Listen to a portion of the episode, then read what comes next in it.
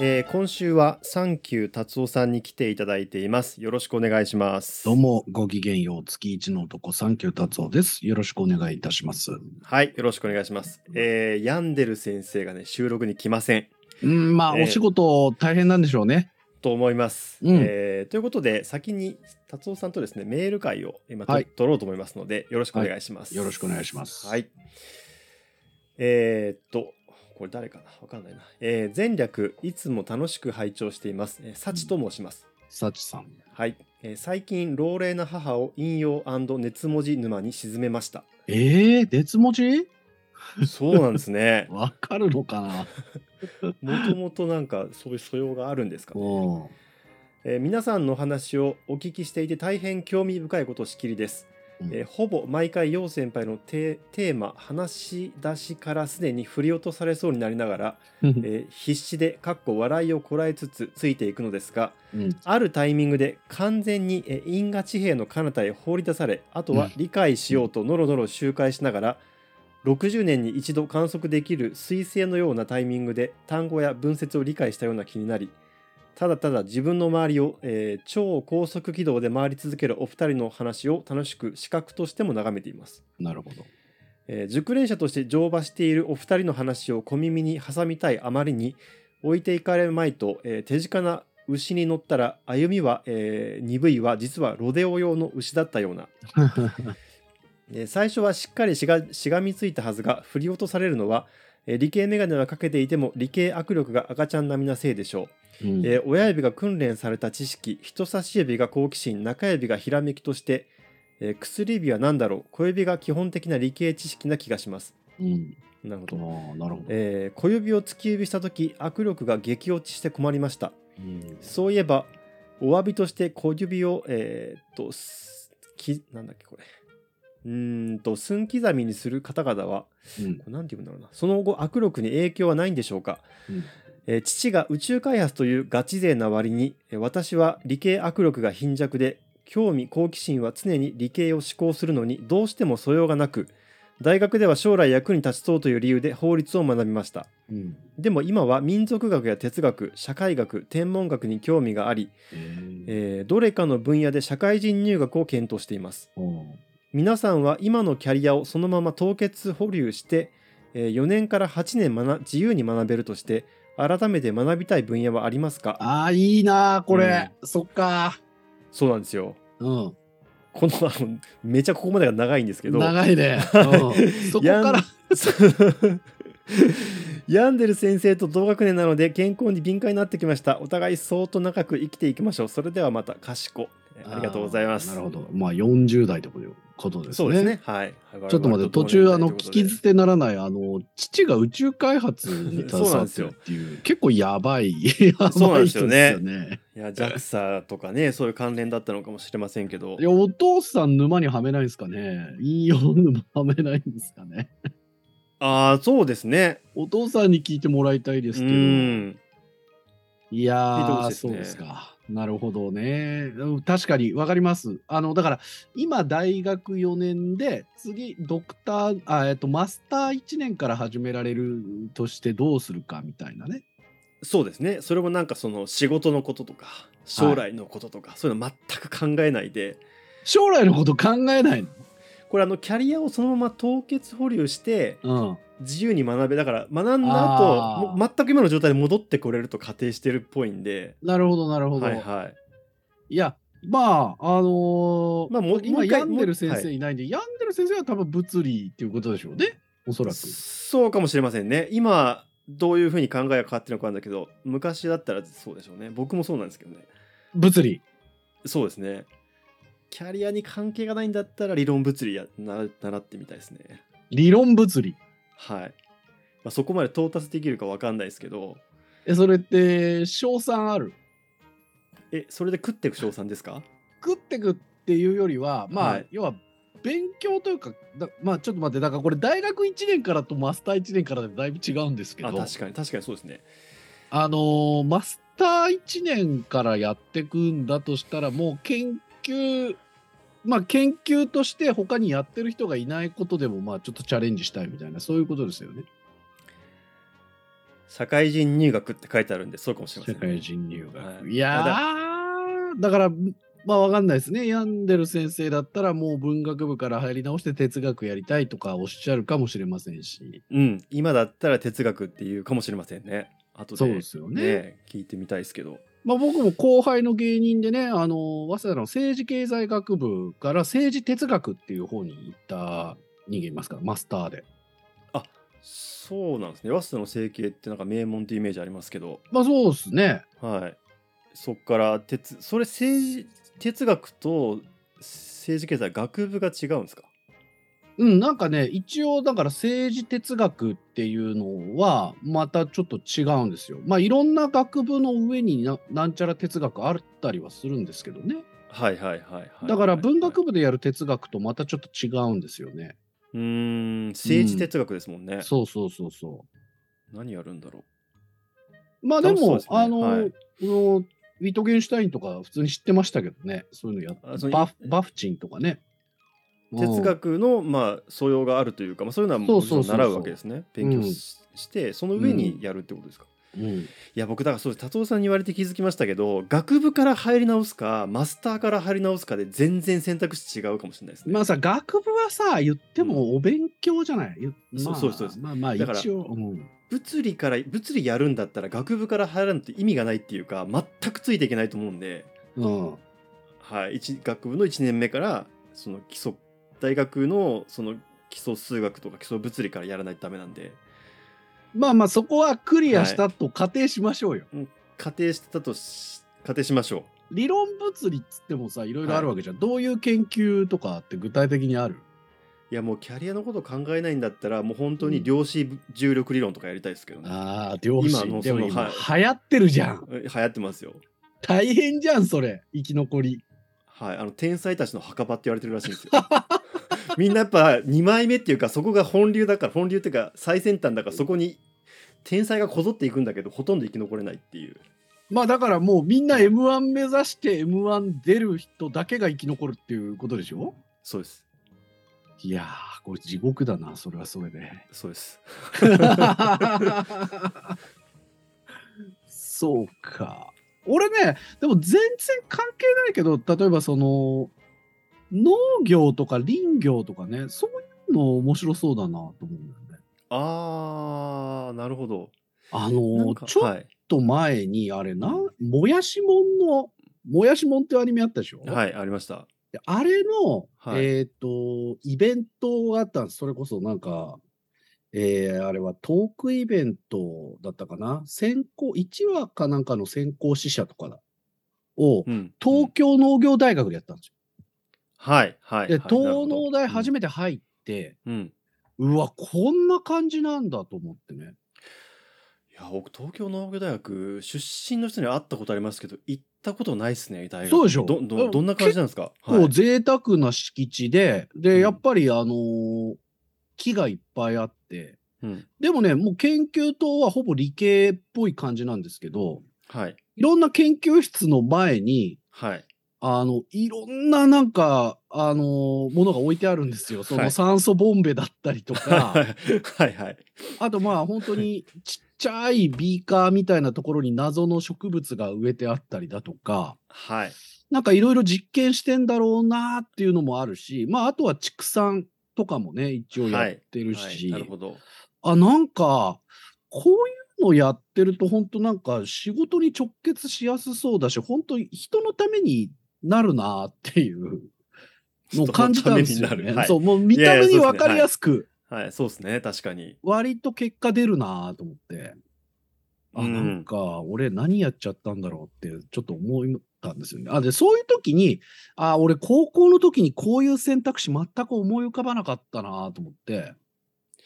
達夫さんって、なんかオうんープンキャンパスとか、そういうのって行きました、いいや、全く言ってない。や、僕もね、全く行かなかったんですよ。うん。僕らの時代ありましたっけオープンキャンパス。いや、どうだなんか記憶にないんですよどうね。学園祭とか、そういうまあ感じ、そうですねいや、確かオにープンキャンパ学スって園俺在学中になんか始まった気がする。祭ギリギリ間に合ってない世代ですか、我々、そういう、なんか、 エ ントリーシートとかも俺なかったし、なんかあの、ダウンロードとかなかったから。はい。会社まで取りに行ってた記憶あるし。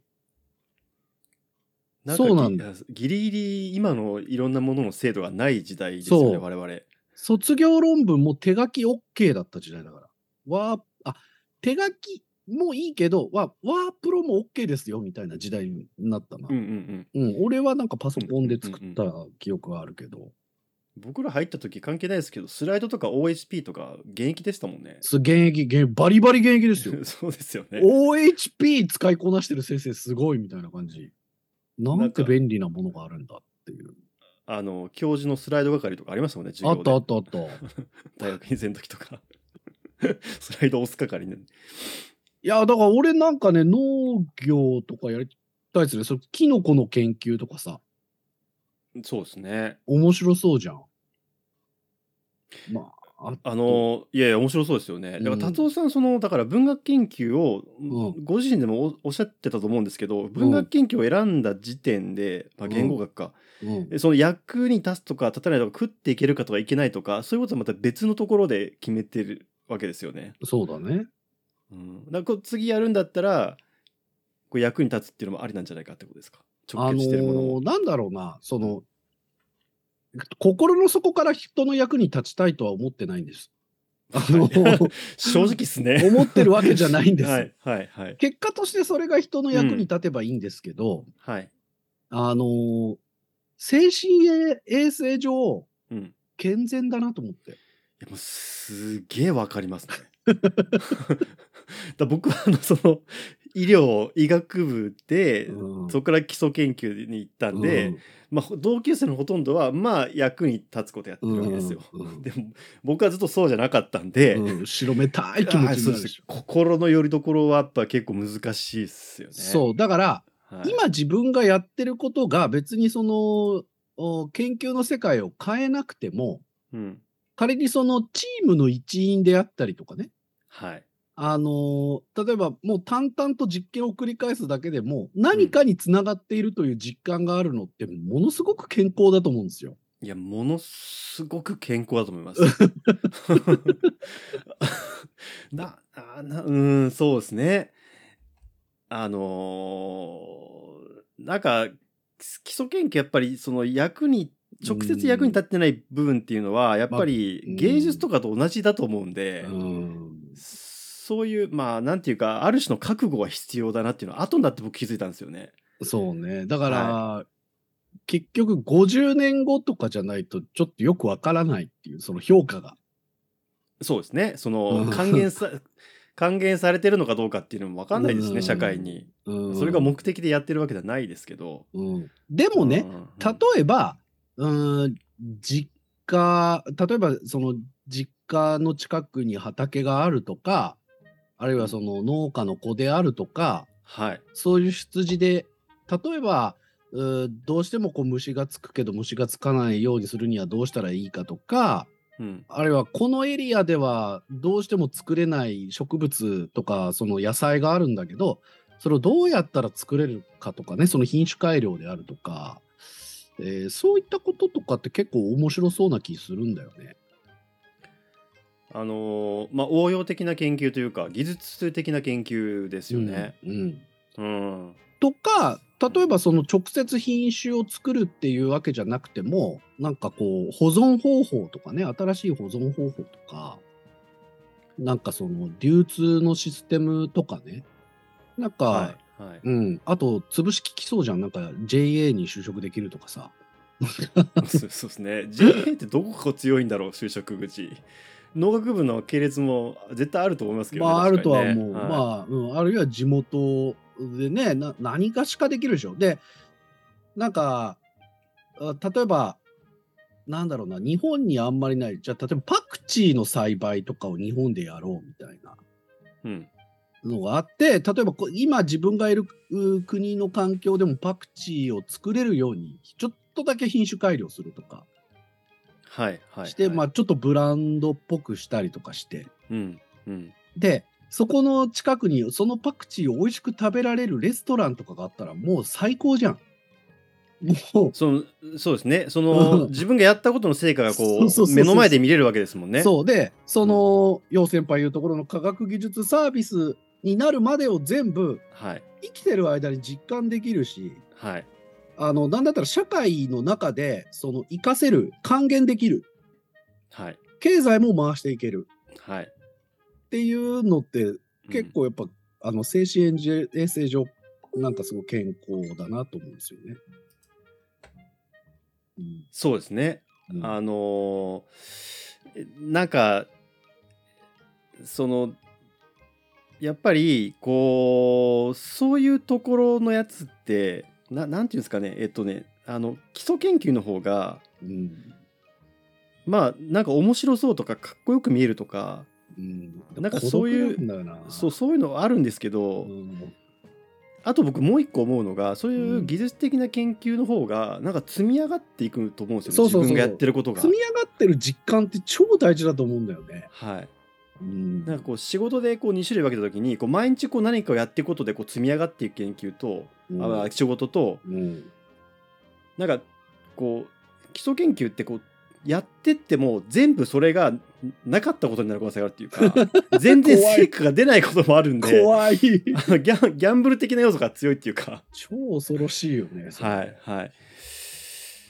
でそのそうですね。そういう精神衛生上のなんか違いもあるかもしれないですね。うんはい。それぞれの良さがあるんですけど、なんかそうですね。だからもうやっぱ高校生の時にもうちょっとこうね、情報を自分で取ればよかったなっていうのも思いますけどね。そうねだからあと、うんあのもっと言うと高専っていう選択肢とかがあったはずなんだよね。あもあそうです全ね。然高専とか考えなかったとか存在を知らなかったな多分。達夫さんって理系に行こうと思った瞬間はあるんですか。なんかうん可能性俺といねうか割と高校1年ぐらいまでは数学者になろうとしてたから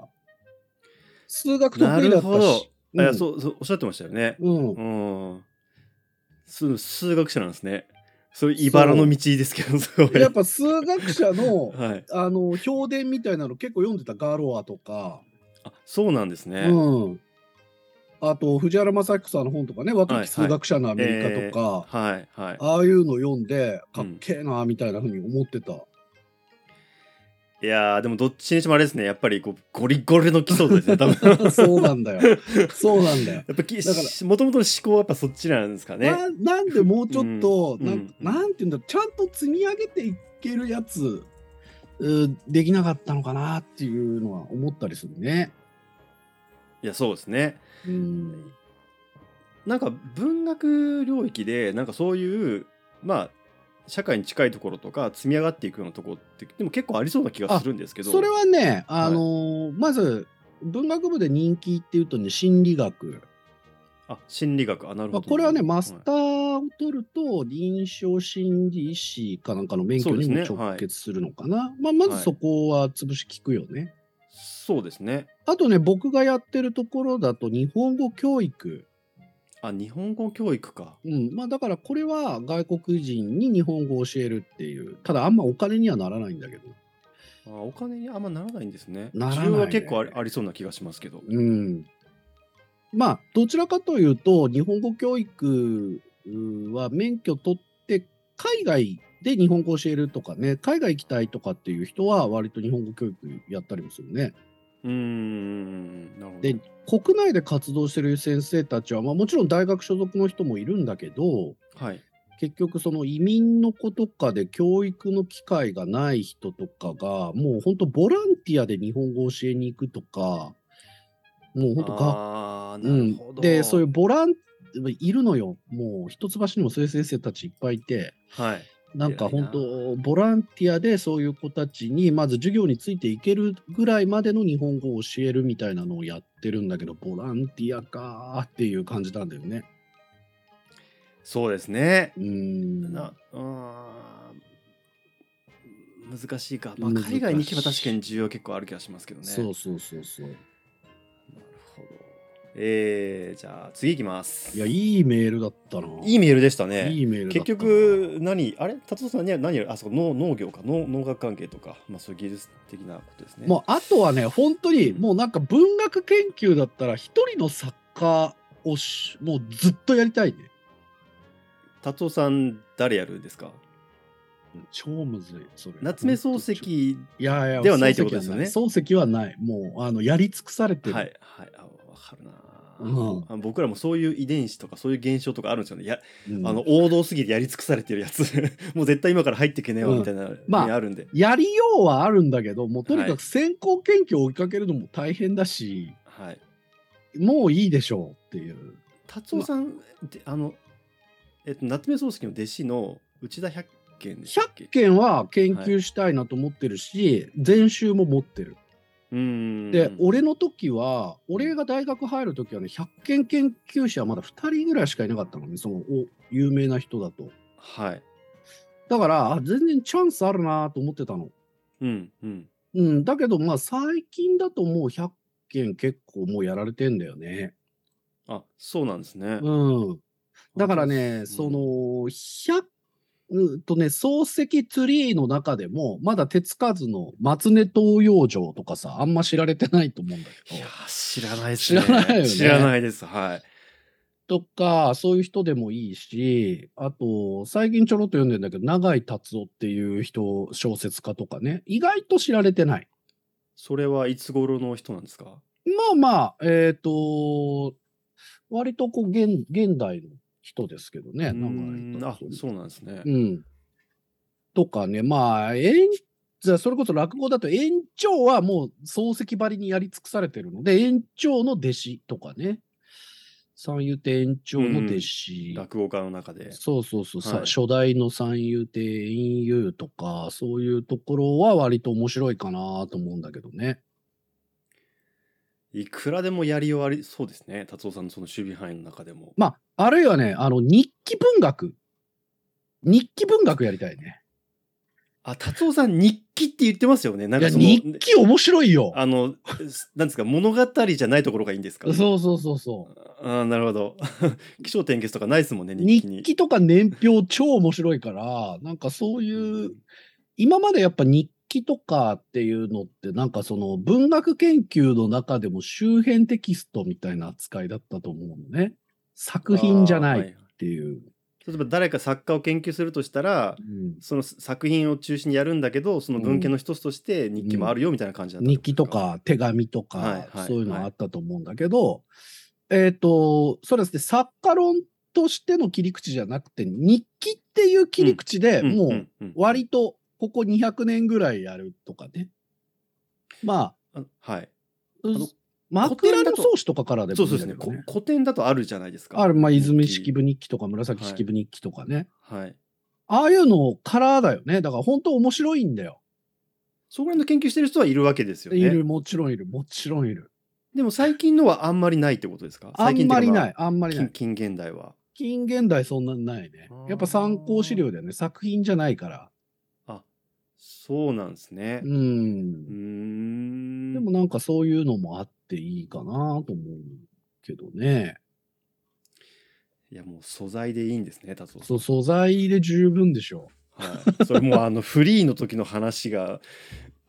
あのすごい印象に残ってるんですけど、フリーあのまあのアニメのフリーあのおう京都アニメーシあョのン。はい。えっ、ともうなんか全部出来上がってるごちそうすぎるみたいなことをなんか文句言ってる そのまあ上級者の人たちがいるみたいなうんもうちょっと似てるかなと思ったんでもうなんかロイヤルホストのステーキ食べてるみたいな気持ちだよね。ももううまいのうんうまいじゃんそれはうまいよみたい うなう。いやいや、どうせさ、こういう感じ、うまいけど、どういや、うまーいってなっちゃう感じ。 それ以上の感想が出てこないというかそうもうそれはそうだよねっていう、そうん、えーっと続きましてえー、夢旅人さん、よう先輩、ヤンデル先生、いらっしゃいましたら、サンキュー達夫さん、こんにちは。う。こんにちはあ夢旅夢旅人、あれじゃないですかあのー水曜どうでしょうの。あ、そうですね。テあーのマテーマソング。はい。夢旅人と申します。えー遅ら、遅ればせながら200回おめでとうございます。い。うん私はこの数ヶ月で聞き始めたまだまだ新参者のリスナーです。最高。今は過去回を聞き直している最中でまだ第50回にも到達していないのです が皆さんのご紹介のおかげでこれから聞くのが楽しみです。うんうん、ありがとうございます。え今回科学から離れた方からメールがありましたが私はえ不真面目な学生だったため研究も非常に半端なものしかできず逃げるように大学時代とは関係のない業界で働く選択をしましたはい。理系の方なんですね多分ね、うこのん人なねるほど。えー科学への興味はあるもののどこか引け目を感じていた私にとってはこの番組を通じて新たな発見にワクワクしたり仮説を立てて検証したりする楽しさや難しさを改めて知ることができたような気がしています、うん。えー長くなってしまいましたが今後もお二人のトークを楽しみにしていますそれではということでいやー素晴らしい。いや、これさ、だから過去回から聞き直してますっていう人さ、昔からいるけどさ、はい今200回聞き直すの相当きついよね。そうですね ちょっとずつそういう回数になってきたかもしれませんねそうだよね。はいもう、あの、許可曲とかももう聞き直せなくなってきてるからね、多すぎて。そうですね僕うん僕ラジオ放送が始まった頃に聞き始めたんですけあ、ど、本当にはい、でもあの過去のポッドキャスト時代の200何十回分は後で買って全部聞いてるんでマジであ、ではいもあれはい聞けるんだ。あ、でもえ俺も聞きます聞きます272回は、はい、にトータル2回ずつぐらい聞いてる。聞いてますか、うん。うん、いや遡ってまとめて聞いてるかな。結構きき聞けるんですよね、まあ、あのー録大音変状態は悪いけど、まあ聞けちゃうよね。うん、うん全然うん。熱量と文字数は聞けるんですかねいやー、大変よ。もう500回だから。 500回ですからね明日うん明日500回ですかそうですね。ええありがとうございます。はいいや、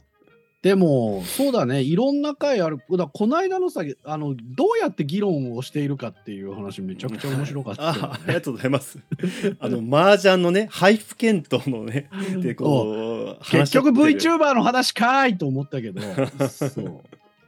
でもなんかそう、議論の仕方って難しいよな。そうですね。いや、なんか、ああいう、いわゆるこう、エンターテインメントの現場で、結構ガチのディスカッションしてるっていうのも、なんかすごいなと思って、うんそれがエンタエンタメになってるっていうのがすごいなと思ったんで、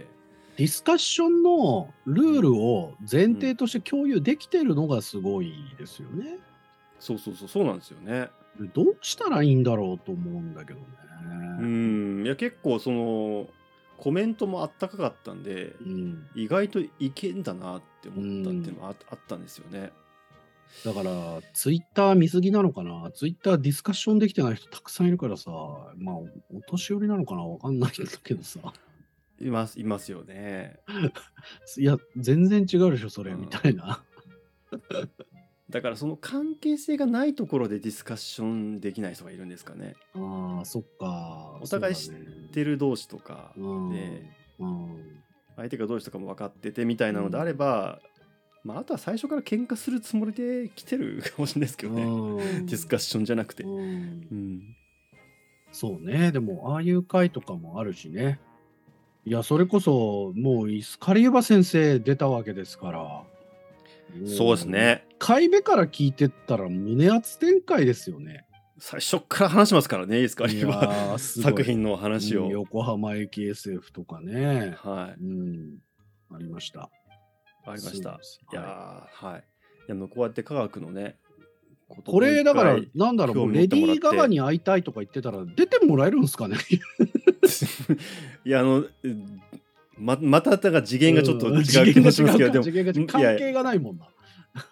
そうですねいやでもまあその達夫さんが来ていただけてるっていうのもまあそうなんで、うん本当に、うんううんんえでも今誰に話聞きたい誰に話聞きたいだろういやーあパでッもと思いつかないですねあれかなあの数学の先生いたじゃんブログ面白い人望月先生ですか望月先生超面白いよね望月先生は話してみたい気持ちと会話にならんなっていう気持ちいあやるよそ そうですねそうさすがに異世界人すぎるんじゃねえかって いうあのどうしようっていう気持ちが、まうあんそうだね、 はい、そうだね望月先生ちょっとやばいよね本当にそうなんですようん確実に存在として面白い人ではあるしめちゃくちゃすごい人であるんだけど話して楽しいかどうかはまた別の問題の気がするんですよね、うんえ山田直子監督とか話聞いてみたくないあ山田直子監督は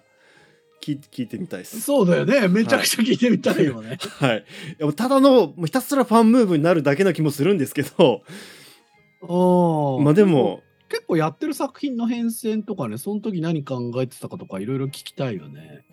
そうですね、まあインタビューに出てること以外もいろいろ聞きたいよね。そうですね。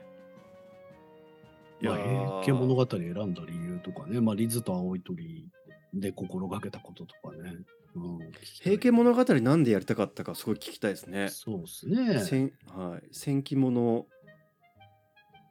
ですしね、うんいやまあでもそうかまあ一貫してると一貫してるんですかねうんう。ん次何やるんですかねね山田直監督研究者で話聞きたいとかどうなんだろうね。難しいよね。多藤さんはあの安野秀明監督とかはいや、どもうう安野さんもういいでしょう。十分でしょ う。もうですかえ作品でさうん摂取したってことですか、うん、もうなんか答え合わせするものがないよね、もう。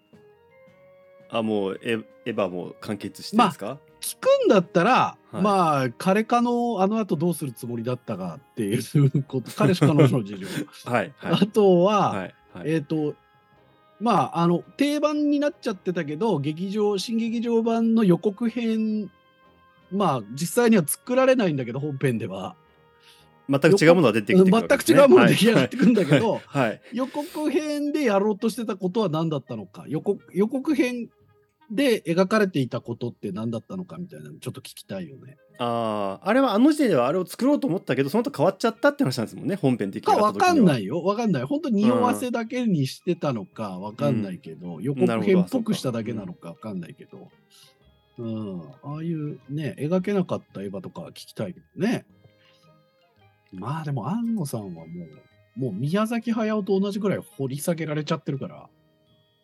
ああそっかうん、そうかもしれないですアニアニねメーションの監督でいうと、だからもう本当山田直子さんとかは、本当ちょっとまだいろいろできてないよね。そうですね僕あの畠山監督、えーとはいはいはいはいはい落語心中うんと「かぐや様」をやってるっていあの人う、はすごい。うん、こなこの能力何なんだろうと思って あの監督はだからなんかこう現場の調整能力がめちゃくちゃ高いのかな。あそのあコンテ力とかではなく、はいそうなんか原作の解釈力と現場のそのバランス具合じゃない作画監督の意見どれぐらい強くするかとかうんうんうんうんテンポ感どうするかとかそういうのの配分がめちゃくちゃうまい監督なんじゃないかなと思うんだけどね。なんかテンポとかあとこう演出なんていうのちょっと漫画っぽい演出とか、うんなんかいろんなパターンの絵を作ってくるじゃないですかそうであれってこうちゃんと作画監督とかアニメーターの人に伝えないとダメですよねこういうのをやりそうそうイまあメージを共有するというかそれが監督の仕事はいだからね、そういうのも含めてめっちゃうまいんですかね多分だからちゃ一んとこう人ディズニーランドみたいなねなんかもう、うんあうのんートゥモローランドっていう世界を作るんだったら、もうこういうことですっていうイメージがあるんだけど、うん全く違うウエスタンランドっていう世界観も作れる人なんだよね。うんだからもう全く違う世界観を具現化できる人、もう一人でディズニーランド作れちゃう感じ。うーんいろんななんだと思うんだよねパターンのはいそうそうそうそう。だから別にアクションが得意とか、うんそういうことではなくて、やっぱ調整能力がめちゃくちゃ、コミュニケーション能力がめちゃくちゃ高いんじゃないかなと思うんだあよね。ーそうかうんだオリジナルとかを作りたいタイプの人はもしかしてないかもしれないですどよねうなんだろうね。今のところは、うんまあでもまあやるかもしれないですけどうん、あと夏目慎吾監督とか聞いてみたいですけどああ、話なるほどね。ちょっとはい完全にオタトークになっちゃいましたね。そうですねそうはいですねやりますかねはいえー、ちょっと待ってくださいねごめんなさいねうーんうーんと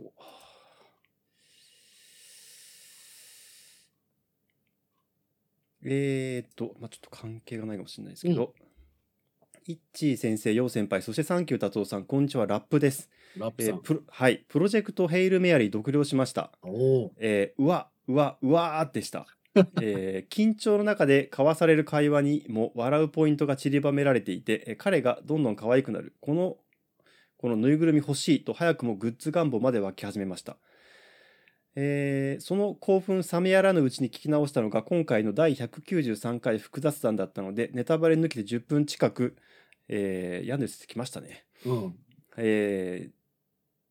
とその魅力を語るお二人の会話テクニックも改めて浸水していましたうん。映像化への期待もいやおなく高まりますが何よりの楽しみがその音楽です、えー聞く心地よさにも浸れる映画になるといいな、えーネタバレありで感想、えーお話しいただけるのは3年後ですか、えー生命科学に精通しているお二人の口から存分に語っていただきたいポイントが盛りだくさんですうんさらに、えー言語学の面からも達夫さんのコメントをいただけたなら引用ファン冥利につきますと。なるほど。はい。いやーあの、プロジェクトヘールメアリー、喋ろうかどうか、ぐだぐだ言ってる10分間、めちゃくちゃ面白かったですね。 二人で、うん、いや、うん、 やめとこう。いや、ダメみたいダなメだよな、みたい な。あの匂わせ、何なんだよっていうね。は思いまし。たえーこれ呼ばなきゃいけないのか。ヤデル先生。はい、どうも。入りますか。 遅くなりまして。失どうもどうも失礼しました。もういいえ。よりやんでるでございます。お疲れで様す遅刻しましお疲れ様た。今途中、お手紙、はいあの途中からしか聞けなかったんですけど、プロジェクトヘルメーリーの話だったんですかまあ、そそうそうの感あの想。読み読んでよかったですみたいな話うんもうネタバレしてもええやんけって言われて、いや、まだだっていうのを、この間もやりました。2日前くらいにやりましたね。もういつまでもネタネタバレできない。毎回やるかもしれない。あの。ね、一通目のメールでね、そうそうそうはそういそうなんですよ。あの今の自分のまあ仕事とか研究は、まあ、とりあえずまあ凍結しておいて、はあ大学とか、まあ、大学院にで入り直せるとしたら今何やりたいかっていううん。いや、あのちょっともう一回もだう一け。回その本題のところからね、ええ。惜しい大学では将来役に立ちそうという理由で法律を学びましたでも今は民族学や哲学社会学天文学に興味がありどれかの分野で社会人入学を検討しています皆さんは今のキャリアをそのまま凍結保留してえ4年から8年自由に学べるとして改めて学びたい分野はありますかというご質問でございますえっ、とですどうね。うん、どうよ、えっ、とですね、僕今から、だから今までのキャリア全部忘れて一からやれるって言った時に、もう真っ先に頭に思い浮かんだのが、うん胃がんの研究をしたいだったんですよ。ええだから今やってるんですけど、おうあの、どういう意味かというと、僕大学院の時、自分が博士号を取るにあたって、いろんな研究8個ぐらいやったんですけど、うんい1個も今の研究テーマと合ってないんですよ、それらは。で、まあその経験はいいとして、それは良かっまああたんるでよす。ね。だからある、よねあの、うんすごい、なんていうのかな、あの、ナイーブな状態で、一から今の興味あるのを大学院でしっかり研究したら、どういう自分になるのかっていうのと見比べてみたいんですよね。ああ、なるほど。だから、多分意図としては、僕が、例えば自己啓発本についての文学的な、こう、検討をしましたとかって言うと、わって盛り上がるのかもしれないんですけど、なんかですね、頭の中に胃がんもう一回やりてえっていうのが出ちゃった。 意図と違うかもしれないけなど。るほどね。いやいや面白いねわかうる。んでも、それ、いや、本当わかるな。なんか、あのー マスターの1年、なんだったら学部の時からやりたいことが一貫してて50代迎えてる人とか、すごいよね。すごいですね。すごいすごい。あそれはすごいすごいよね。すごい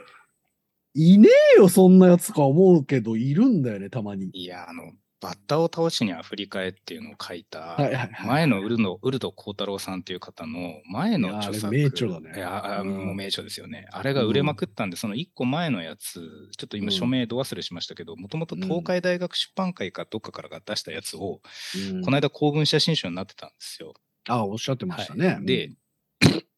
その一個前の書籍が、だからもう研究者として駆け出しの頃の思い出なんですけど、やっぱりバッタやってるんですようね。ん、 うんこの人、 まあ、バッタだけじゃないんですけど、本当にずっと虫やってんだなっていうのが分かって、それこそ今、達夫さんがおっしゃった通りのこと思いました。最初っからバッタの方に、割とまっすぐ近寄ってってんだなっていうのが、まあ、最初バッタじゃないのかもしれないけど、あれすごい。いや、やっぱそっち行っちゃうな。達夫さんと先輩はどういうお返事をしたんですか今のお手紙に。よう先輩は。僕は、まあ、学部から入り直せるんだったら理論物理学多分やるキャリアに関係がないんだったらあー理論ゼロか。確かに。達夫さんはどのように僕はあのーあのー農業大学とかうん、まあその林業と か、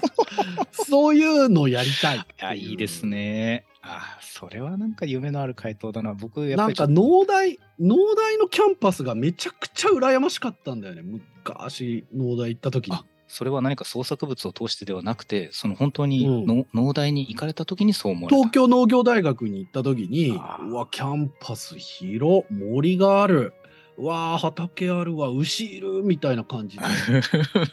研究室の前にもたくさんいろんなもの置いてあって、楽しそうみたいな。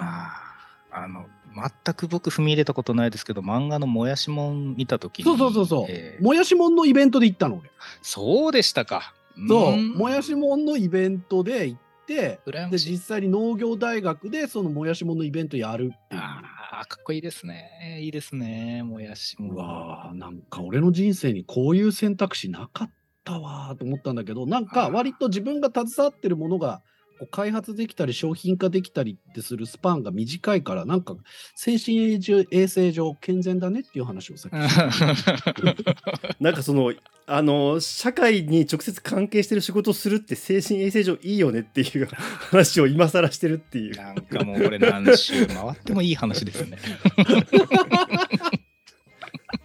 素晴らしそっいかでも胃がんねいやだからそうなんだよもう一回やるっ俺ていうねも同じゼミに入ってても今からだったら別テーマやるわーっていうね、あーそうですね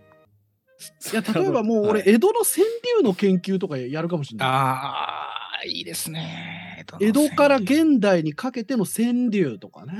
ちょっとユーモアもあるやつああ、そういうのってなんかもうただ聞いてるだけでもワクワクする面白い。うんなんかそういう切り口を学部とかマスターの時にこう思い浮かべなかった自分を本当ぶん殴ってやりたいいやー、たどり着けないですけどね。 たそどれりば着けかないりよねは。えそうなんだよなーいだいからその人生2周目とか言うじゃないですか表現としていや強くてなんかそういニューゲームとうか最初そうそうそうそうそうそそれでも最初から答え出してるやつたまにいるからあないうるあれほんとすげえわーそうですね。だからでもそれでもなんか違う達夫さん割とすちょっとそういう感じするんですけど全然ほ自分の中ではそうじゃないんですねいやまあ一貫はしてんだけどやっぱそはのい基礎研究ゆえの、はい寂しさつまんなさはあるよね。その、うんああなんか生きてる間ここまでしかできねえなみたいあな。面白いな。うんいいコメントだな、今の。 生きてる間ここまでしかいかねえのかっていう感覚そうはありますね。俺やっぱ50年後ぐらいに生まれたかったなーっていうもうちょっとやれることの幅広かったんだけどなーって思あうるなー。全部データ化されててああとは切り口一つでいろんなこと言えますよっていう状態で用意スタートだったらすげえ楽しいこといっぱい言えるのにって思ったんだけど国語的なものの解析っていうのはそのデータベースという技術がある前と後ではやっぱ全然違うんですね。全く違うもうあー本当に変わった。あ前はこう用例データ持ってる先生が最強だったあけど今はみんなが用例とかデータをもうシェアできてる時代に入ってるしうん検索もできるしー、うんうんうんなんかゲノムの研究の話みたいな。それこいやーそ本当にそうまあねビッグデータあだね一言で言うとうんうちの先生中村先生は、はいまあ本当文学作品の用例を1枚ずつ本当カードとかに全部手書きで書いてあてあ、辞書だ。でパンチで穴開けてんのなんか比喩とかえっ、とうんと間接表現とかえー、なんだろうあのあとねレトリック別に穴を開ける場所を変えててうわあ、すごい。まあタグっていうか検索するためにで開けてるってことですか比喩の用例だけを集めたいっていう時に比喩のところにはいあはいの、は針い金をバーンって通すと、比喩の用例だけがカードあ上がるようになってんのよ。うわ あ、人間データベースだ。すげえこれ作ったんだ先生と思ってもうもう一生かなわねえなこの人って思ったのを覚えてるああでもそれは強いエピソードですね。いやあ、すごいな。聞いたことないけこどれ、イメージできち全ゃ部う。手書きなんだあのい今その病理の症例も全部データベース化されてるでしょそうですねコンピューターの中サーバーの中そうでです、そうです。だけどさ昔はそうじゃなかったわけじゃん昔はそうじゃなかっでさ昔の我々のいた講座に全症例を覚えてるっていう先生がいたよね。はい、今僕まさにその話を言おうと思ったとこそろうでした。そうだよね。 そうそうそう。ちょっとお,、 ね、お願いします。 この間、あこの間っつうか何年か前に亡くなってしまったんですけど、僕らの出身講座から、まあ、首都圏の某あの大学の非常に歴史のある病理学講座の教授になって出て行かれた方がいたんですね。で僕らが大学に入る前に、えー助教授だったところから、えー教授になって出て行かれたと。その結果、うちの講座にはパソコンが導入されたっていう因果関係があってですね。えー因果関係何言ってるか分かんない。なかったんですよ、大学の時の僕は。うんうんって思っうて、んその先生がいなくなってうんパソコンが入ったっていうのは、それはちょっと途中を説明してくださいって言いますよね。その人がパソコン否定派だったとかいねや、そういうことじゃない。面白い面白いです。あの、新たなアイディアをここで足していただけると、こんなに会話って芳醇になるんだなと思っ て、今すごい嬉しい気分になりましたけど、そういうことじゃなくてですね、あのですね、その先生がありとあらゆる症例の、例えば解剖をしたと言ったら、